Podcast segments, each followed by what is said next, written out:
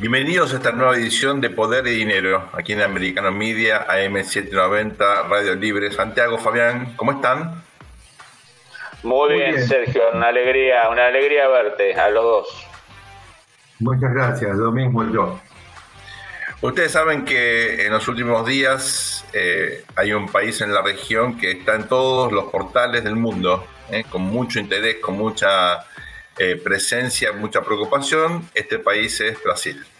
Y eh, en particular creo que es una oportunidad que tenemos para revisar distintos aspectos de, la cuestión institucional en un país que efectivamente es el más importante de América Latina, eh, es el más grande, estratégicamente es un aliado histórico de los Estados Unidos. Y yo creo que poner el foco eh, Santiago, Fabián, en particular en la justicia, nos permite, creo yo, entender por lo menos parte de la crisis que está eh, experimentando en estos días el Brasil. Eh, para eso, Fabián, tenemos un invitado realmente de lujo hoy, ¿verdad? Un invitado de lujo. Tenemos quizás uno de los abogados más importantes de Brasil, el doctor Walfredo Guarde, eh, tiene desarrolla sus actividades profesionales en Brasil, en los Estados Unidos, tengo entendido que ahora mismo está en, Nueva York.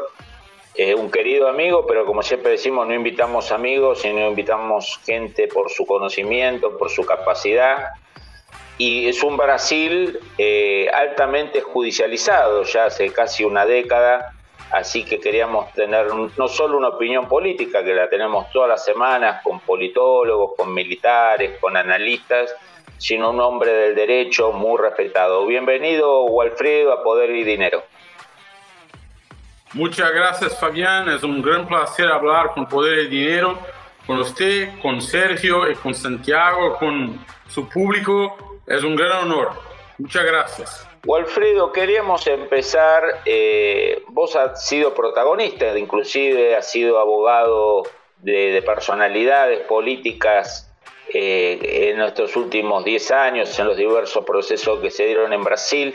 Después de casi 10 años de fuerte judicialización, y todo indica que va a seguir eh, en Brasil, ¿cuál es tu balance de esta, de esta interfaz entre política y poder judicial? Uh, muchas gracias por su pregunta. Eh, me permita hacer un, pequeño esfuerzo histórico de esta politización de la justicia en Brasil y quizá en todo el mundo. Uh, en los años 90 en Brasil empieza una tendencia de actualización ética de la, de la regla del derecho un movimiento de actualización de la regla de derecho puesta por el legislador. Eh, un movimiento que eh, pide al juez que lo haga esta actualización. Y lo llamamos de activismo judicial. Y pensamos que era una cosa buena, que podría hacer una modernización ética de la aplicación de las reglas. Eh, este movimiento viene, viene inspirado de, eh, de, pensadores liberales en los Estados Unidos, en uh, Alemania, eh, creo que ha inspirado juristas en todo el mundo. El problema es que no, no logramos hacer una actualización ética circunstancial y limitada de la regla de derecho, lo que hicimos fue la instrumentalización de la regla de derecho como un aparato de guerra entre grupos políticos. Y lo que vemos hoy es uh, una, un malestar, una maleza, que es la consecuencia de la balburdia institucional que empieza con la instrumentalización del derecho como arma, como técnica, warfare, lawfare, como técnica de guerra, de guerra uh, uh, entre grupos políticos. Entonces, cuando un juez se cambia uh, ese, ese, e, pasa a ser política cuando un promotor de justicia, un, un, un fiscal, uh, pasa a ser político y tener una ideología, uh, todo, se, todo está en, en gran confusión. Eh, eh, esto es lo que pasa en Brasil. la izquierda reclama de lo que hicieron, la derecha reclama lo que lo van a hacer los jueces y los fiscales en el contexto de intensa politización de la actividad uh, jurisdiccional. Alfredo, eh, cuando uno analiza la tradición política latinoamericana eh, en los últimos 40 años de transición, eh, siempre había una tendencia al hiperpresidencialismo, a la concentración del poder en eh, los presidentes. Estamos viendo, en el contexto que tú también describías, un aumento en el poder relativo de la justicia frente al poder ejecutivo. Uno lo puede mirar esto como, bueno, es la división de poderes que está funcionando, o por el contrario, uno lo puede ver como efectivamente una partidización de la eh, justicia, una invasión de las pujas por el poder en el poder judicial. ¿Cuál de los dos diagnósticos es el apropiado? Muy buena pregunta, Sergio. Creo que eh, en primer eh, tiempo debemos, debemos decir que Brasil vive lo que se llama de presidencialismo de coalición. Eh, lo que es esto, eh, el presidente no gobierna sin un acuerdo con el legislativo, con el Congreso. Eh, esto está claro en todos los gobiernos de izquierda, de Lula, de Dilma y también de Temer y de Bolsonaro, y será claro en el gobierno de Lula. No es posible, Lula ha, dicho esto en, su discurso a los gobernadores, un, día atrás, no es posible eh, eh, dirigir el, país sin hablar con el Congreso. Esta es una cosa clara para nosotros, es bueno, es el propio del juego democrático.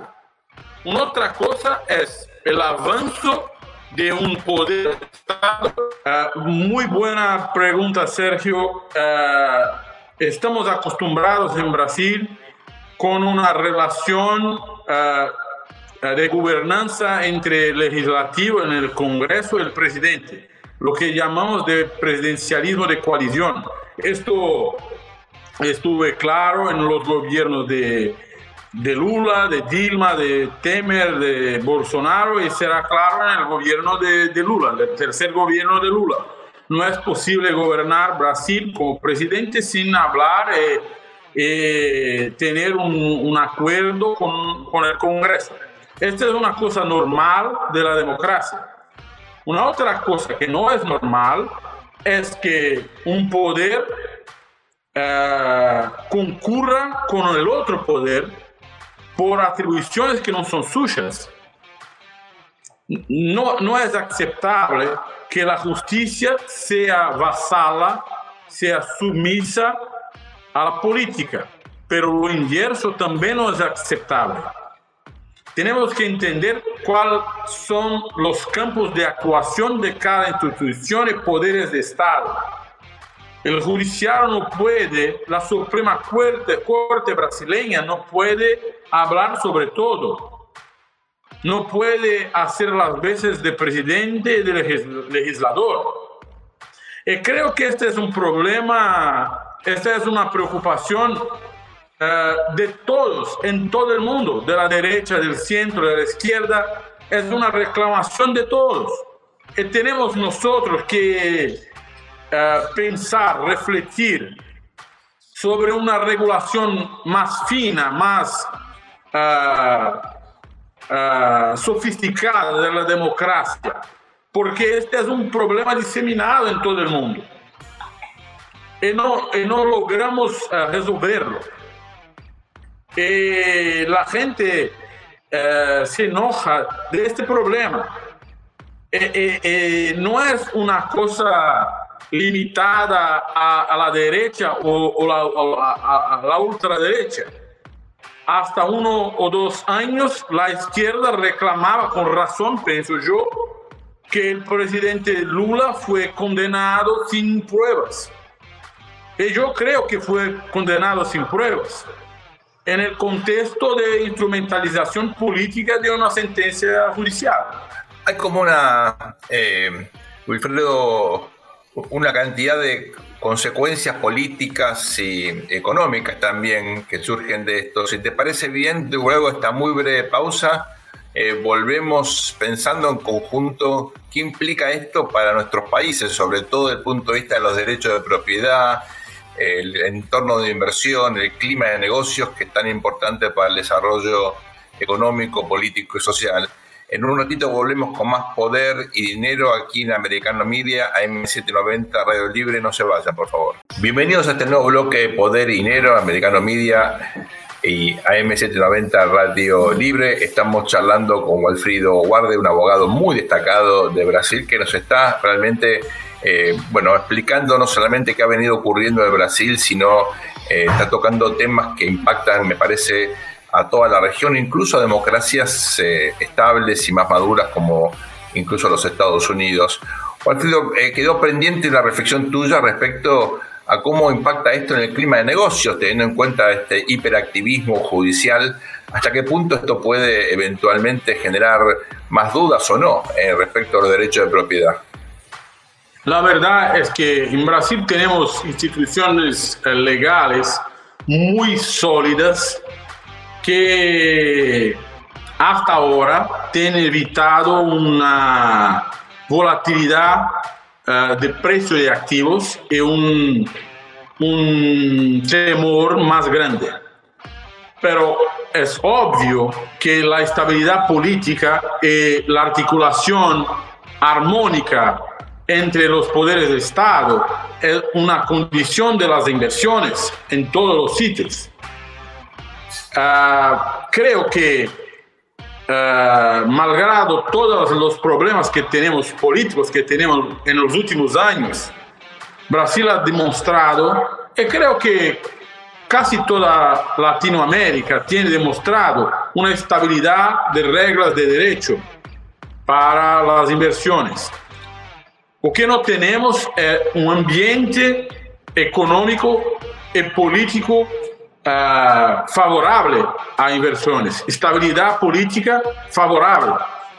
Uh, pero no, no, no, no, me, no, creo que los uh, investidores internacionales vean Brasil o Argentina u otros países de América Latina como sitios peligrosos donde se puede perder uh, plata cosas como esto, o, perder la propiedad de, bienes. No, no es, este no es el problema. El problema es que no se ve un proyecto de país, no se ve un, pro, un proyecto de desarrollo uh, sustentable para Brasil, para Argentina, para otros países de América Latina que son tan importantes porque concentran recursos naturales, porque concentran capacidad humana, porque concentran uh, genio humano.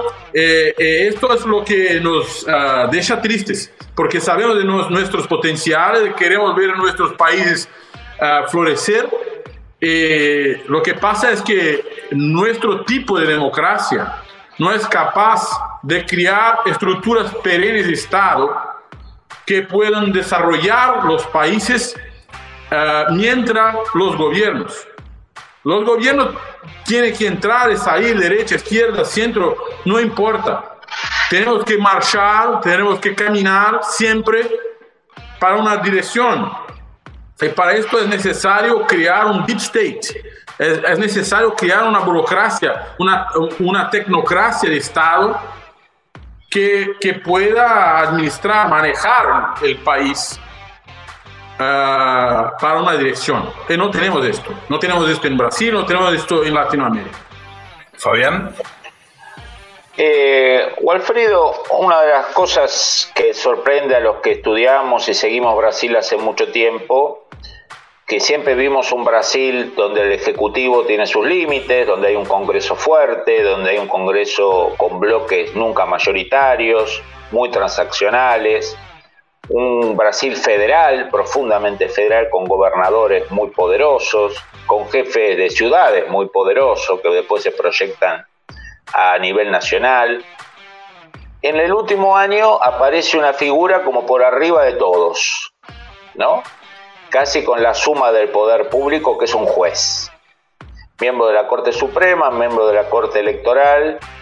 Eh, no entro al detalle de si son justos o no justos sus fallos, digo, digo la acumulación de poder que en un Brasil donde el poder está tan distribuido y tan balanceado, que ha sido una de las ventajas de Brasil, aparece alguien que parece que tiene la suma del poder público. Insisto, no es un juicio de valor, es una descripción, que es el juez Moraes. ¿Cómo, ¿Cómo ves este fenómeno? ¿Es algo transitorio? ¿Es algo preocupante? ¿Es una coyuntura? ¿Se va a resolver? yo creo que esto no es un fenómeno que empieza con Alejandro de Moraes. Yo creo que esto es un fenómeno que se empieza con Sergio Moro en, en la, Lavajato. Eh, la figura de un juez eh, que se puede hacer transformación social, que se puede hacer el combate a la corrupción. Jueces, jueces no deben combatir la corrupción, tienen que aplicar la ley tiene que aplicar la ley según el proceso legal, el proceso legal sobre la, sobre la Constitución, abajo la Constitución. Eh, eh, eh, como dije antes, este es un fenómeno que empieza uh, dentro del contexto del offer, de el pretexto es el combate a corrupción, pero la verdad es que es el combate del enemigo político. Alejandro de Moraes y la Suprema Corte en Brasil pasaron a tener un papel de moderación eh, entre eh, los poderes de Estado, precisamente porque este desequilibrio empieza en la Lavajato, eh, el Supremo Tribunal, la Suprema Corte asume esta función mismo que quiera se desembarazar de esta función, los eventos recientes en Brasil insisten en recurrir, recurrir al Supremo Tribunal. Cuando se decía que Alejandro de Moraes estaba demasiado autoritario en el combate de actos supuestamente antidemocráticos, se pasa el domingo de vergüenza que tenemos en Brasil, donde el Parlamento el Plan Alto y el Supremo fueron destruidos por arruaceros vándalos. Ah, eh, y, todo lo que decía Alejandro de Moraes se confirmó. Una otra cosa que es importante es, no es posible que un ministro de la Suprema Corte haga todo lo que ha hecho Alejandro de Moraes sin el apoyo, el soporte y validación de los otros ministros. Él es la fase sensible de esta actuación, pero están todos juntos, ecuesos. No sería posible hacerlo. Dicho esto, debe decir también que la Suprema Corte en Brasil debe se someter a una renovación regulatoria. No me parece que decisiones eh, liminares, cautelares, puedan prevalecer sobre decisiones colegiadas si hay urgencia, ¿por qué el colegiado de la Corte no se reúne rápidamente? No hay motivo para que no, lo haga. Ah, creo también que precisamos equilibrar políticamente el país para que la Suprema Corte, ah, Corte pueda retroceder en este papel político que asumió, deliberadamente asumió. Y que los eventos recientes se no confirman, pero uh, por lo menos criam la duda se não é necessário esse papel político, porque uh, não é possível uma, uma situação como a de, de, de, de dois, três dias atrás. Não há democracia uh, que se pueda desarrollar con cosas como esta. No puede, que, imagínense alguien, alguien va a la Casa Rosada, destruye todo, el Parlamento argentino destruye todo. Eh, eh, no es posible. Y los culpables tienen que ser responsabilizados. Y la sociedad espera una respuesta rápida, pero al mismo tiempo que sea segura sobre la Constitución. Eh, todo esto es muy difícil, muy difícil, muy delicado.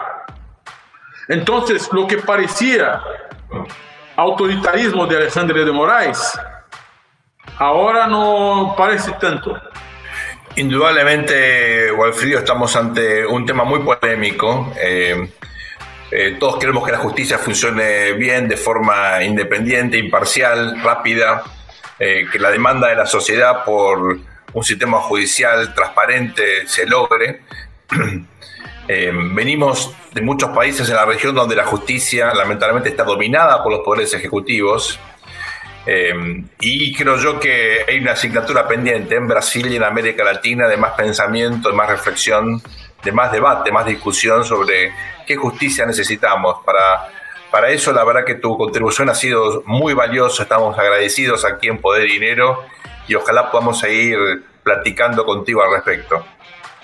Muchas gracias, yo soy muy, eh, ah, es un gran honor hablar para usted eh, creo que, que, esta charla eh, tiene un tema central que es la democracia y cómo podemos mejorar la democracia en Brasil, Argentina, Estados Unidos eh, en el mundo civilizado. Tenemos que tener un debate abierto y franco sobre cómo hacer la democracia un régimen de, de gobierno, de, de, de gobierno que sea bueno para más gente, no, no solo para algunos. Muchas gracias, Walfredo. Gracias. Muchas, gracias, No se vayan ustedes, volvemos en un ratito con más poder y dinero aquí en Americano Media, AM790, Radio Libre. Bienvenidos a este nuevo bloque de Poder y Dinero, aquí en Americano Media, AM790, Radio Libre, Miami, Santiago, eh, Fabián, ustedes saben que eh, en los últimos tiempos hemos tenido acontecimientos conmocionantes en Bolivia, eh, con conflictos internos realmente gravísimos. Está detenido uno de los principales líderes de la oposición, Camacho, en circunstancias irregulares. La comunidad internacional que sigue el tema, mi impresión es no con la intensidad, con la dedicación que efectivamente merece, y para eso Estamos en comunicación con Carlos Sánchez Berzaín, que es boliviano, es eh, abogado, es analista político, tiene un conocimiento eh, realmente muy, muy, muy detallado de esta cuestión. Eh, Carlos, un gusto tenerte con nosotros aquí en Poder y Dinero. Encantado, Sergio. Un saludo a Fabián y a Santiago, a las órdenes. Un placer, Carlos. Carlos, eh, estamos muy sorprendidos por lo que está ocurriendo. Es cierto, había ya una escalada de conflictos en los últimos tiempos con eh, el reclamo por un censo que pusiera blanco sobre negro la nueva realidad demográfica y política boliviana. Pero más allá de eso, el país atraviesa cuestiones serias de gobernabilidad, de transparencia. Eh, tú conoces como nadie la cuestión. te proponemos que nos hagas una síntesis de, de qué se trata este conflicto, cómo sigue eh, y qué podría hacer la comunidad internacional para ejercer una presión más efectiva, para que esto se encamine hacia una solución de acuerdo al Estado de Derecho, ¿no? El tema central es que Bolivia es una dictadura que ha venido presentándose con bandera de democracia. Desde que Evo Morales toma el poder el año 2006 y suplanta a la República de Bolivia por medio de masacres, fraude electoral, cárcel, y una de esas masacres, la de el Hotel Las Américas, está certificada y documentada con un informe de la Comisión Interamericana de Derechos Humanos. Desde que se instala esa forma de, de gobierno, amparada y manejada por Cuba y Venezuela, Bolivia es una dictadura y Evo Morales ha seguido exactamente el mecanismo de perpetuación indefinida en el poder con impunidad y estableciendo un narcoestado, porque no hay que olvidar que Morales es el dirigente más importante de los cultivadores de la coca ilegal, que son los productores de cocaína en Bolivia, y que lo que llama su base política es en verdad un grupo criminal que eh, es la base del narcotráfico. En ese escenario, el 2019 se produce en Bolivia un extraordinario fraude electoral infragante Evo Morales se ve forzado a denunciar huye a México amparado por López Obrador, después a Cuba, después en la Argentina, y desde la Argentina arma la plataforma con Fernández Kirchner para restaurar eh, al dictador en Bolivia, porque la dictadura nunca se fue. No se pudo hacer transición porque no se volvió a la república, se mantuvieron las leyes de la dictadura y eh, se mantuvo la impunidad toda la gente vinculada al, narcotráfico, a, la violación de derechos humanos, a la corrupción del 2006 al 2019 mereció salvoconductos y se fue. Entonces fragúan la elección del año 2020 en plena pandemia y eh, ahí hay otro fraude electoral, pero con ayuda de la oposición funcional, lo que sucede es que se declara que Arce Catacora ganaron la primera vuelta, cosa que es una falsedad porque para esa elección mantienen el padrón electoral donde hay cerca de un 20% de votantes fantasmas, un millón y medio de votantes. Así vuelve Evo Morales a Bolivia, se constituye el dictador en jefe y al poco tiempo empiezan los apresamientos, las persecuciones, bajo el pretexto de que la salida de Evo Morales había sido motivada por un golpe de Estado. Cuando todo el mundo, los 11 millones de bolivianos y el mundo entero, vieron que era una renuncia por incapacidad de seguir conduciendo el, el, poder, detentando el poder, porque había cometido crímenes evidentes, infragantes, que iban desde el fraude electoral hasta matanzas, masacres, amenazas que ya nadie estaba dispuesto a soportar. Evo Morales renunció, salió llorando, se refugió en la zona cocalera, pero a eso le llama a su retorno el golpe de Estado y empiezan a manipular fiscales y justicia para montar el caso golpe de Estado. Y lo montan y empiezan a tomar presos. De los primeros detenidos está eh, la señora Yanine Áñez, expresidenta interina, parte de su gabinete, otra parte de su gabinete sale al exilio, el alto mando militar de esa época, policías, jóvenes dirigentes cívicos de la juventud cochala, eh, dirigencia en general ciudadana, y de pronto sube la, la, lista de presos políticos a más de 100. En medio de eso avanzan las presiones y detienen al candidato a la vicepresidencia de Fernando Camacho, el gobernador de, de Santa Cruz, al señor Pumari, dirigente cívico de Potosí, y así incrementan el número de presos políticos hasta que hace unas semanas hacen una operación para detener al gobernador de Santa Cruz, a Luis Fernando Camacho, que es el preso político 194 en Bolivia. Y hoy día hay más de 210 presos políticos porque han seguido tomando presos. Eso se hace manipulando la justicia, inventando casos, falsificando narrativas, exactamente como en Cuba con los manifestantes del 21 eh, de julio del 2021, igual que, en, eh, que el 11 de julio del 2021, igual que en Nicaragua, donde toda la oposición está presa. La diferencia es que en Bolivia, igual que en Venezuela, la diferencia es que en Bolivia hay una oposición que todavía sigue diciendo que en Bolivia lo que el, problema es de justicia, el problema es de policía, el problema es el abuso de autoridad y no se anima a denunciar la dictadura porque ellos pueden ser los siguientes presos. La pregunta es en Bolivia cuál es el próximo preso. La oposición es una oposición secuestrada, una oposición funcional, por lo tanto no es oposición y hay una creciente rebeldía y resistencia civil en el pueblo y en medio de todo eso se ha producido este nuevo atropello, esta vez contra el gobernador de Santa Cruz, lo que ha generado una reacción que no hubo con los otros apresamientos y que tiene que servir para que la comunidad internacional ponga en evidencia que Bolivia es la cuarta dictadura castrochavista de la región y que no lo es desde que han detenido a Fernando Camacho, es desde que han retornado al poder con el fraude electoral de octubre del 2020. Ese es el tema. Estamos ante una dictadura que con careta de democracia viola derechos humanos, ejerce terrorismo de Estado, aplica todas las, eh, todos los crímenes de Cuba, Venezuela y Nicaragua con operadores cubanos y venezolanos bajo el mando de la, de la Embajada cubana en La Paz y del G2 y todavía tiene, eh, se presenta como democracia y reclama que eso puede ser un problema que hay que arreglar en la justicia, eh, puede ser un tema de abuso policial, que va a respetar el debido proceso y el Estado de Derecho y nada de eso existe hace muchísimos años en Bolivia. Bolivia, cuando hay presos políticos, cuando hay exiliados políticos, no hay más democracia.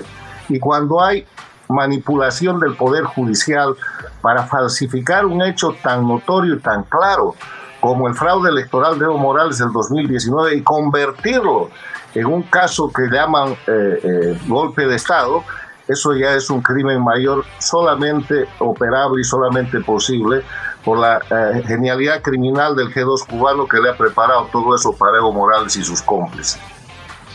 Carlos, Santa Cruz históricamente ha sido una región rica, dinámica, inserta en el mundo, con mucha relación con sus vecinos, con una dirigencia política interesante.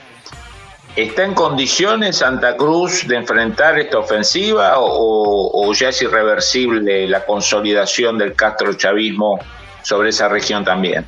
A ver, esto de dividir Santa Cruz de Bolivia es una de las estrategias de, Cuba, Venezuela, Nicaragua, del castrochavismo porque ellos promueven la multiplicación de, de, los ejes de confrontación y usan el racismo, usan eh, incluso el sexismo y usan el regionalismo. Entonces, una de las maneras de aislar a Santa Cruz es decir, Santa Cruz, Santa Cruz, Santa Cruz, es tratar de separarla de Bolivia e incluso presentarla eh, como un departamento separatista. Y saben que Santa Cruz es Bolivia. Santa Cruz es el departamento más importante de Bolivia. Tiene casi el 50% del Producto Interno Bruto en sus manos. Es el, es el departamento con más libertad. Es el departamento con más inversión. Es el departamento con más población que ejerce la posibilidad de ser un emprendedor es el departamento, era el departamento hasta hace unas semanas, con más posibilidades de respeto a los derechos humanos y a las garantías, dentro de un ámbito de una dictadura, era una isla. Están acabando con eso. Y para acabar con eso, lo que han hecho es primero un bloqueo sobre Santa Cruz, que ha durado 36 días, donde la resistencia civil cruceña reclamaba nada más el cumplimiento del censo que tenía que haber hecho en noviembre del 2022 del año pasado la dictadura y que no lo hizo porque eso pone en evidencia todo su fraude y no lo va a hacer. Y ahí empezó eh, un recrudecimiento de la represión para continuar con la detención del gobernador Camacho. Yo no creo que sea detenido ahí el plan criminal para copar definitivamente todo el país. Ahora están tratando de que se reemplace a Camacho como gobernador, aunque ha sido ratificado como gobernador, y obviamente están en el plan de perseguir dirigentes cívicos, dirigentes universitarios, dirigentes empresariales, y hay mucha gente que ante esa presión simplemente o se pone a un lado o se rinde, porque el terrorismo de Estado consiste en eh, querer hacer crímenes desde el régimen para generar miedo en la población, gobierna con miedo y con terror. Estimado Carlos, este, si le parece, vayamos a un pequeño corte, así eh, podemos seguir desarrollando el tema luego y además preguntarle y actualizarnos sobre el conflicto por el censo eh, en Bolivia, que viene demorado. Bueno, vamos, vamos adelante, gracias. Ya volvemos, gracias. Bienvenidos a este nuevo bloque de Poder y Dinero aquí en Americano Media, AM790 Radio Libre Miami. Con Fabián y con Santiago tenemos el enorme placer de tener invitado al doctor Carlos Sánchez Berzaín, que es un abogado y político, analista eh, boliviano, que nos está realmente poniendo blanco sobre negro lo que está ocurriendo no solamente en Bolivia, sino también en la región. Carlos nos ha dejado realmente muy impactados con tu análisis y por supuesto nos gustaría tener eh, tu visión más allá de Bolivia, del resto de, la región, lo que está ocurriendo en Perú, eh, con ya casi un medio centenar de muertos, con la protesta yendo a Lima, ya no en el sur del país. Eh, ¿Qué está pasando en Perú? ¿Hasta qué punto es otra víctima también del castrochavismo? ¿Estas revueltas son genuinas? ¿Están instigadas? ¿Cómo ves la situación allí? A ver, primero quiero precisar que, yo uh, fundo mis análisis en datos de la realidad objetiva. Todo lo que les he hecho sobre Bolivia está verificado y ustedes lo pueden comprobar en la prensa libre. Eh, vamos al Perú. En el Perú, el expresidente Castillo dio un golpe de Estado y lo dio públicamente con mensaje presidencial a la nación. Entonces la institucionalidad democrática peruana reaccionó y lo sacaron del cargo por ese crimen.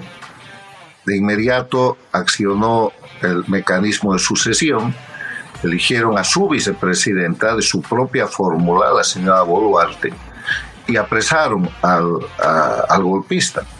Y eso ha desatado que en el Perú se replique, se repita esto que acabamos de comentar en Bolivia de falsificar la narrativa para eh, sostener el régimen castrochavista.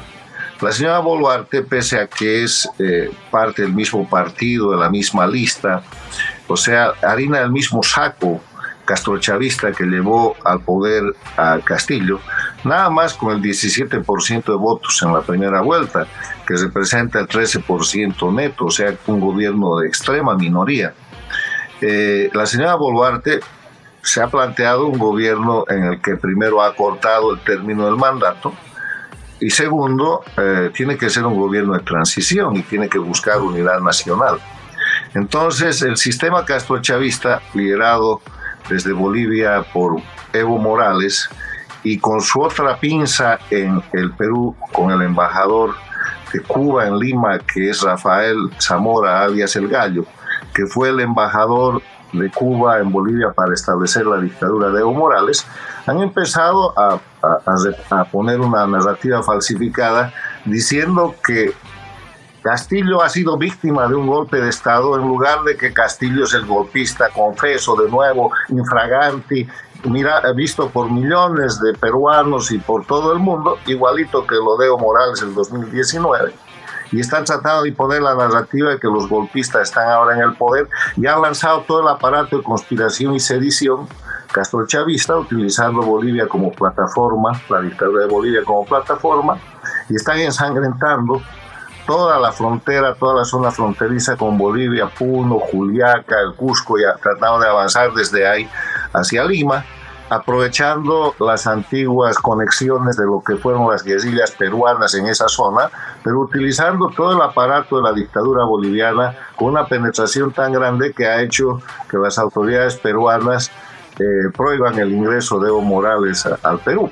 O sea, lo que estamos viendo en el Perú es un proceso de conspiración transnacional como el que hicieron el año 2019 contra el presidente Lenin Moreno en Ecuador y eh, Moreno resistió como el que hicieron el año 2019 por el precio del metro, eh, del pasaje del metro en Lima y Piñera no resistió porque les dio constituyente, se mantuvo en el gobierno pero entregó la institucionalidad.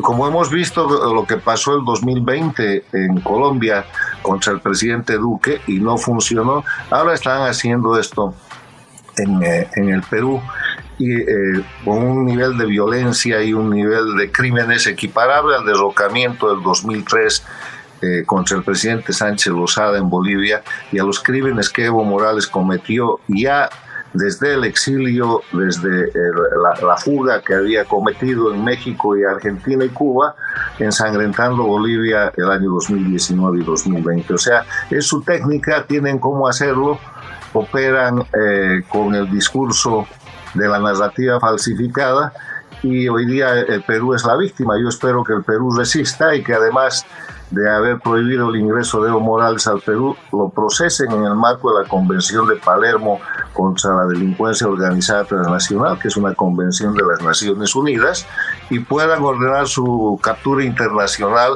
y tomen algún tipo de medida contra la penetración que están sufriendo desde las embajadas, bajo protección de privilegios e inmunidades diplomáticas, de Cuba, de Venezuela y de Bolivia en Lima.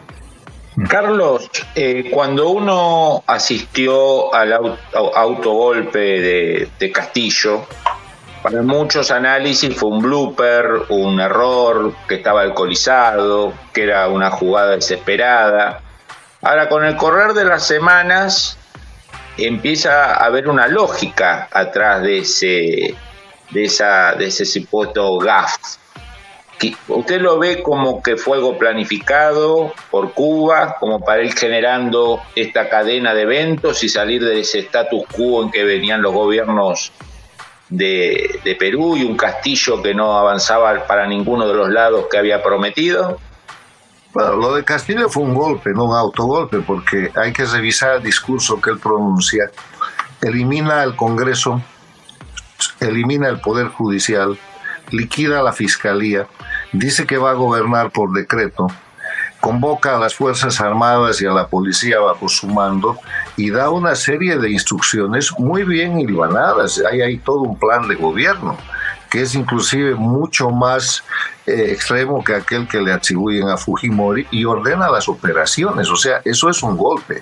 Que no le hayan hecho caso es otra cosa. Ese es el plan A. Eso está preparado por las dictaduras de Cuba, Venezuela, Bolivia y Nicaragua. Y seguramente hubo alguna desincronización que impidió que eh, Castillo tenga un apoyo de fuerza eh, inmediato o, o preparado. De repente Castillo se adelantó con unas horas, pero fracasó el golpe. Y lo que estamos viendo hoy día en ejecución es el plan B. Cuando el golpe fracasa y detienen a Castillo, no lo pueden llevar a la Embajada de México. Recuerden que a Morales lo sacan a México en un avión del gobierno mexicano. Y eh, cuando no lo pueden llevar a México y cae preso, entonces aparece la narrativa de decir, no, el golpeado es él.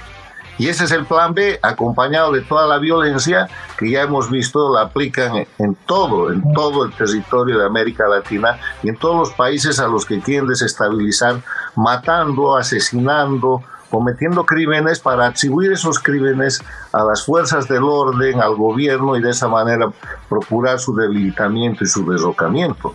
Lo que está en marcha en el Perú es un plan de derrocamiento a través de matanzas que están cometiendo los castrochavistas eh, para atribuir esos elementos al gobierno y acusar al gobierno y de esa manera procurar su caída y su persecución. Ya lo han hecho en reiteradas ocasiones. Carlos, nos queda un minuto. Eh, ¿Qué puede hacer la comunidad internacional frente a estos acontecimientos? Lo primero que hay que hacer es que las democracias tienen que reconocer el enemigo. Esto es Cuba y son 64 años. Entonces las democracias, los líderes democráticos tienen que cumplir sus obligaciones internacionales que no están cumpliendo. Llamar las cosas por su nombre y mostrar que en las Américas hay cuatro dictaduras de crimen organizado, no son políticas, lideradas por Cuba, integradas por Venezuela, Nicaragua y Bolivia. El rato que tengamos esa primera constatación, las cosas cambian trascendentalmente porque al no hacer esa constatación, los criminales están siendo tratados como dignatarios de Estado, como detentadores del poder y tienen una suerte de privilegios políticos y de Estado que no les corresponde. Clarísimo, Carlos, súper agradecidos. La verdad que eh, es una es un mensaje para todos y sobre todo para las autoridades de nuestros países, incluyendo Estados Unidos, naturalmente, que también tiene que tener otra clase de, me parece a mí, eh, liderazgo en este sentido, ¿no? Constaten la realidad objetiva, reconozcan la verdad y actúen en, la mente de lo que los pueblos están viendo. No puede ser que los gobiernos democráticos vean una América diferente a la que están viendo los pueblos. Muy interesante, Carlos. Esto ha sido todo por hoy. Eh, gracias por acompañarnos y hasta la próxima. Esto ha sido Poder y Dinero. Gracias.